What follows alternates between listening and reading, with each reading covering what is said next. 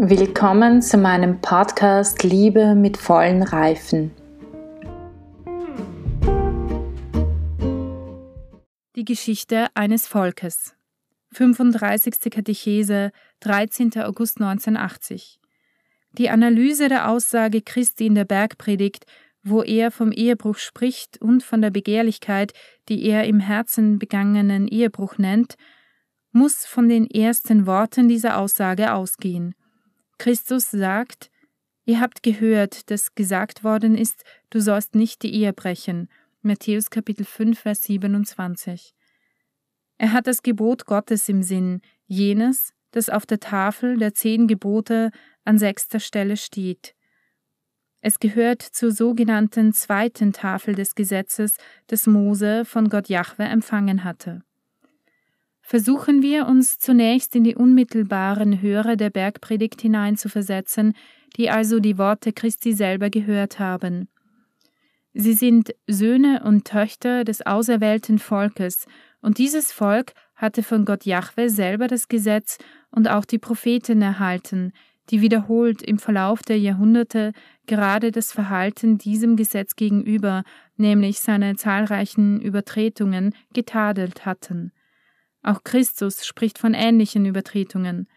Noch mehr freilich spricht er von einer Auslegung des Gesetzes durch Menschen, bei der die richtige Bedeutung von Gut und Böse, wie sie der göttliche Gesetzgeber ausdrücklich gewollt hat, aufgehoben wird und verschwindet. Das Gesetz ist nämlich vor allem ein Mittel, ein unerlässliches Mittel, damit die Gerechtigkeit überfließe, so die genauere Übersetzung der Worte von Matthäus Kapitel 5 Vers 20. Christus will, dass diese Gerechtigkeit größer ist, wörtlich mehr überfließe, als die der Schriftgelehrten und der Pharisäer. Er lehnt jene Deutung ab, die sie im Verlauf der Jahrhunderte dem eigentlichen Inhalt des Gesetzes gegeben hatten, als sie den Inhalt, das heißt den Plan und den Willen des Gesetzgebers, teilweise den vielfältigen Schwächen und Grenzen des menschlichen Willens unterwarfen, die von der dreifachen Begehrlichkeit herstammen. Heraus kam eine kasuistische Deutung, die sich an die Stelle der ursprünglichen Sicht von Gut und Böse, wie sie mit dem Gesetz des Dekalogs verbunden war, gesetzt hatte. Wenn Christus das Ethos umwandeln will, dann will er vor allem die grundlegende Klarheit der Auslegung zurückgewinnen. Denkt nicht, ich sei gekommen, um das Gesetz und die Propheten aufzuheben. Ich bin nicht gekommen, um aufzuheben, sondern um zu erfüllen. Matthäus Kapitel 5, Vers 17. Vorbedingung für das Erfüllen ist das richtige Verständnis. Das gilt nun unter anderem auch für das Gesetz, du sollst nicht die Ehe brechen. Wer auf den Seiten des Alten Testaments die Geschichte des auserwählten Volkes von der Zeit Abrahams an verfolgt, wird auf sehr viele Tatsachen stoßen, die erweisen, wie dieses Gebot praktisch gehandhabt wurde und wie um dieser Praxis willen die kasuistische Deutung des Gesetzes entstand. Vor allem ist bekannt, dass die Geschichte des Alten Testaments ein Schauplatz für den systematischen Abfall von der Einehe ist, was für das Verständnis des Verbotes Du sollst nicht die Ehe brechen fundamentale Bedeutung haben musste. Das Aufgeben der Einehe war vor allem zur Zeit der Patriarchen von dem Wunsch nach Kindern, nach zahlreichen Kindern bestimmt. Dieses Verlangen reichte derart tief, und die Zeugung von Nachkommenschaft als das wesentliche Ziel der Ehe war so offensichtlich, dass die Frauen, die ihre Männer liebten, ihnen aber keine Kinder schenken konnten, aus eigenem Antrieb diese Männer, von denen sie geliebt wurden, baten, auf ihren Knien das von einer anderen Frau geborene Kind entgegennehmen zu dürfen, zum Beispiel das einer Dienerin, einer Sklavin. So tat es Sarai bei Abraham und Rachel bei Jakob. Diese beiden Erzählungen verdeutlichen das moralische Klima, in dem die zehn Gebote praktiziert wurden. Sie zeigen auf, wie das Ethos Israels für die Annahme des Gebotes Du sollst nicht die Ehe brechen vorbereitet war und wie dieses Gebot in der ältesten Überlieferung des Volkes angewandt wurde. Tatsächlich besaßen die Patriarchen in Israel höchste Autorität, und diese hatte religiösen Charakter. Sie stand in enger Verbindung mit dem Bund und mit der Verheißung. Das Gebot, du sollst nicht die Ehe brechen, endete diese Überlieferung nicht. Alles weist darauf hin, dass seine weitere Entwicklung sich nicht auf die eher ungewöhnlichen Motive beschränkte, die dem Verhalten von Abraham und Sarai oder von Jakob und Rachel zugrunde lagen. Wenn wir zum Beispiel die bedeutendsten Vertreter Israels nach Mose, nämlich die Könige David und Salomo betrachten, so bezeugt die Darstellung ihres Lebens, dass sich die tatsächliche Polygamie durchgesetzt hatte, und die Gründe dafür lagen zweifellos in der Begehrlichkeit.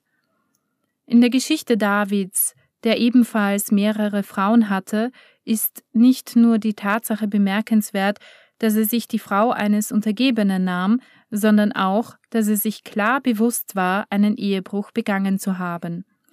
Diese Tatsache wie auch die Reue des Königs werden ausführlich und eindrucksvoll geschildert. Unter Ehebruch versteht man nur die Inbesitznahme der Frau eines anderen, während der Besitz weiterer Frauen neben der ersten nicht als Ehebruch gilt.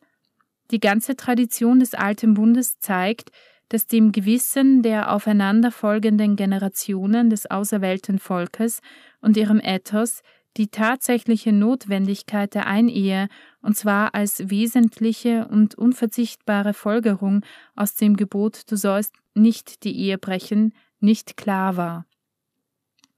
Auf diesem Hintergrund sind auch alle Bemühungen zu sehen, den spezifischen Inhalt des Gebotes Du sollst nicht die Ehe brechen in den Rahmen des positiven Rechts einzufügen. Das bezeugen die Bücher der Bibel, in denen die gesamte alttestamentliche Gesetzgebung ausführlich dargestellt wird. Betrachtet man diese Gesetzgebung dem Buchstaben nach, so ergibt sich, dass sie entschieden und ohne Ansehen der Person den Ehebruch bekämpft und dafür radikale Mittel einsetzt, eingeschlossen die Todesstrafe.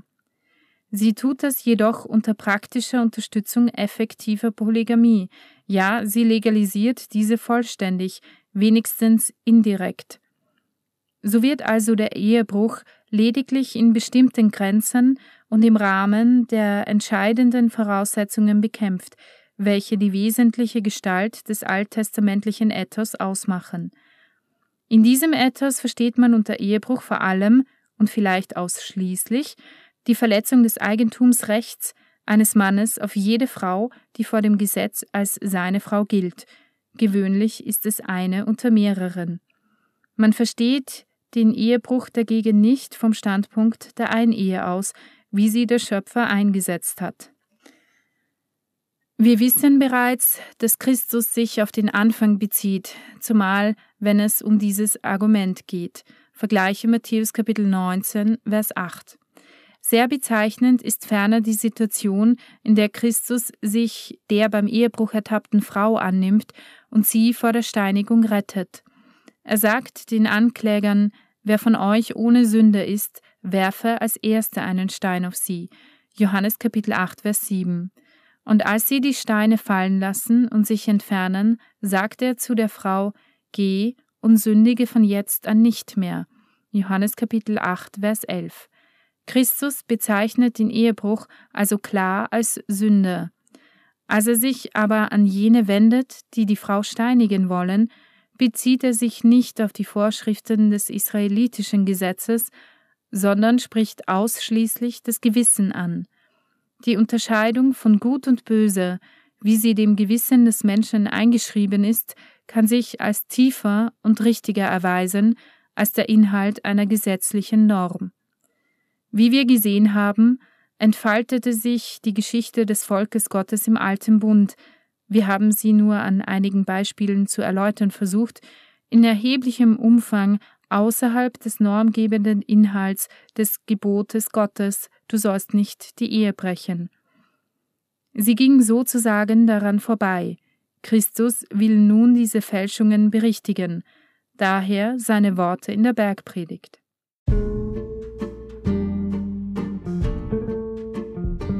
Mittlerweile ist das Hörbuch fertig und ich vertreibe es als USB-Stick.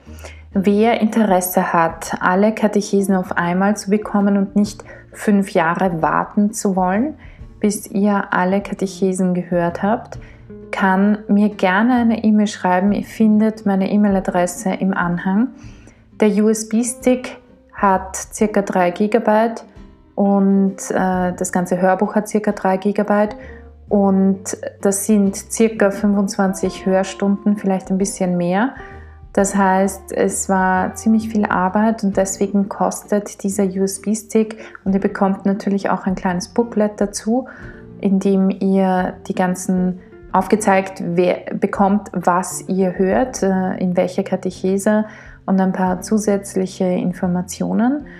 Und deshalb kommt auch der Hörstick, Hör-USB-Stick derzeit auf 60 Euro.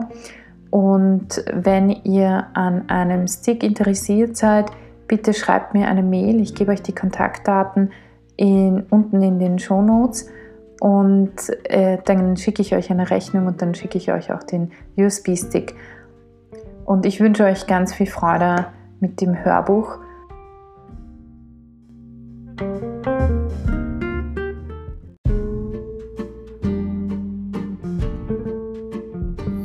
Damit wünsche ich euch heute noch einen wunderschönen Tag. Genießt ihn so sehr ihr ihn genießen könnt. Und wir hören uns in der nächsten Folge, wo ich euch ein bisschen etwas erzählen möchte zu dem, wie ich das Ganze verstehe, ein bisschen auch erkläre, was ich herausgefunden habe, was wichtig ist. Also bis zum nächsten Mal, eure Barbara.